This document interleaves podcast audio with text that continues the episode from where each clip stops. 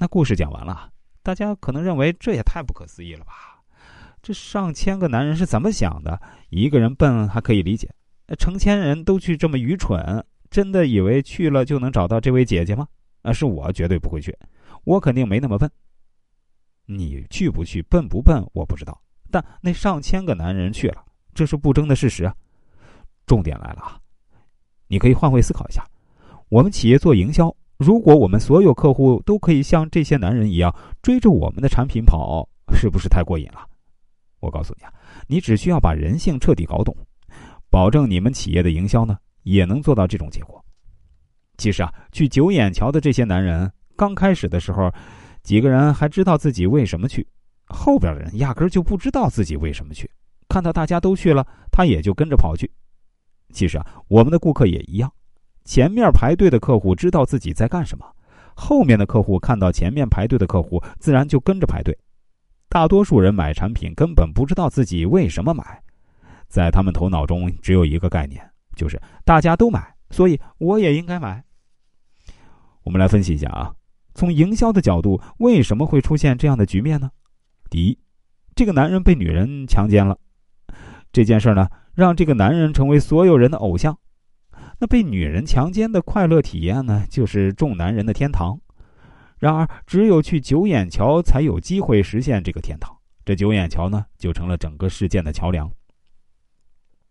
我们的企业做营销的时候啊，如果没有偶像、天堂、桥梁这三个元素，那我们的客户啊，就不可能抱着钱追着我们的跑。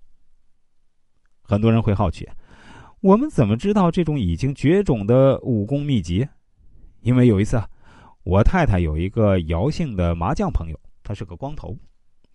有一次打完麻将，大家相约去 KTV 唱歌，我太太把我也叫去了。对方问我是干啥的，我说我是做教育培训的。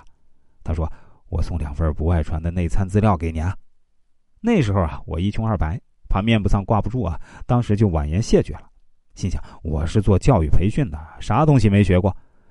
后来呢，他还是把那两份资料送给了我。他说这两份资料国内是看不到的，是被遗失的秘籍。我都懒得听啊，直接把资料拿回去放在书柜的角落里，一放就是两年。直到二零一七年底的时候，有一次我和老杨两个人去上海讲课，因为是早班机呢，我们没来得及买书，我就打电话给杨老师。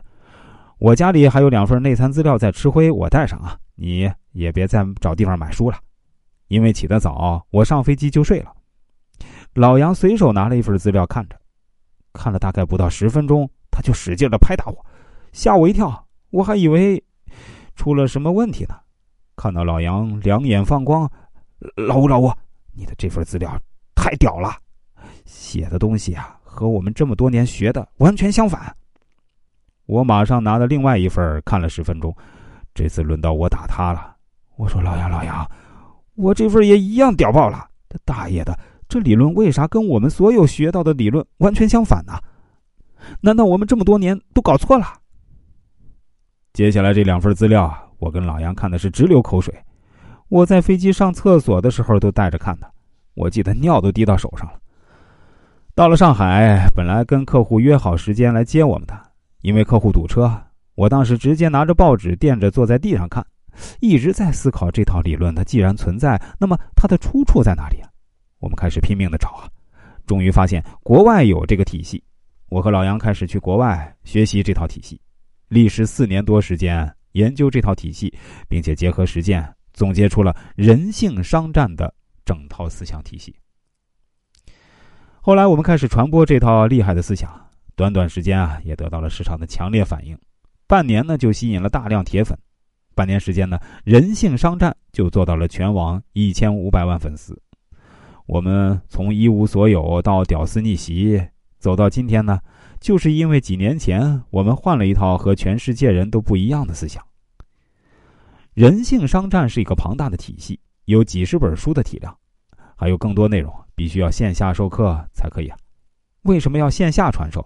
我想你懂的，毕竟啊，平台规则无法让我们吐露更多的人性真相。今天大家看到的这本书呢，只不过是人性商战体系里的九牛一毛。只有深入到人性商战的整个系统内，你才能打开人性天眼，真正掌握操控人的秘术，让身边人帮你卖命赚钱，把你送上食物链的顶端。